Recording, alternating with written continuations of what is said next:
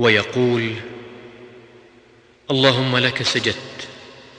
وبك امنت ولك اسلمت سجد وجهي للذي خلقه وصوره وشق سمعه وبصره تبارك الله احسن الخالقين